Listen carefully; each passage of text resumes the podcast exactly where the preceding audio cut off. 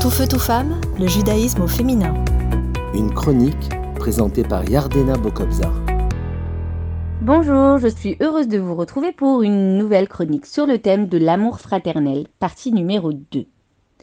Ben Azaï dit que l'homme a été créé à l'image de Dieu. Et toute offense à notre prochain, eh bien, est un affront à Dieu. Aimer son prochain, c'est aimer Dieu. Quand il y a de l'amour pour un autre juif, cela finira par amener aussi un amour de la Torah et un amour de Dieu.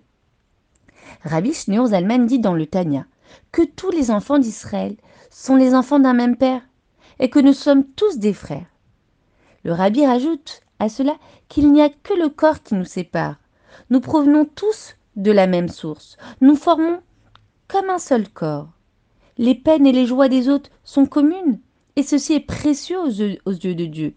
Aimer ce qui est bon à ton prochain, les réara en aimant ses biens, son confort, son bonheur, car le matériel de son frère juif est aussi important que son spirituel.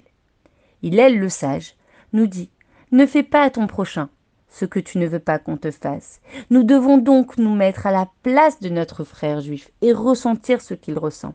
Et puis Maïmonide reformule ce que dit Hillel de manière positive. Fais à ton prochain ce que tu voudrais qu'on te fasse. Mais doit-on réellement tout le monde? Doit-on réellement aimer tout le monde? Et puis, Rabbi Zalman nous dit que nous devons aimer l'étincelle divine qu'il porte en lui et, détester le mal qu'il fait.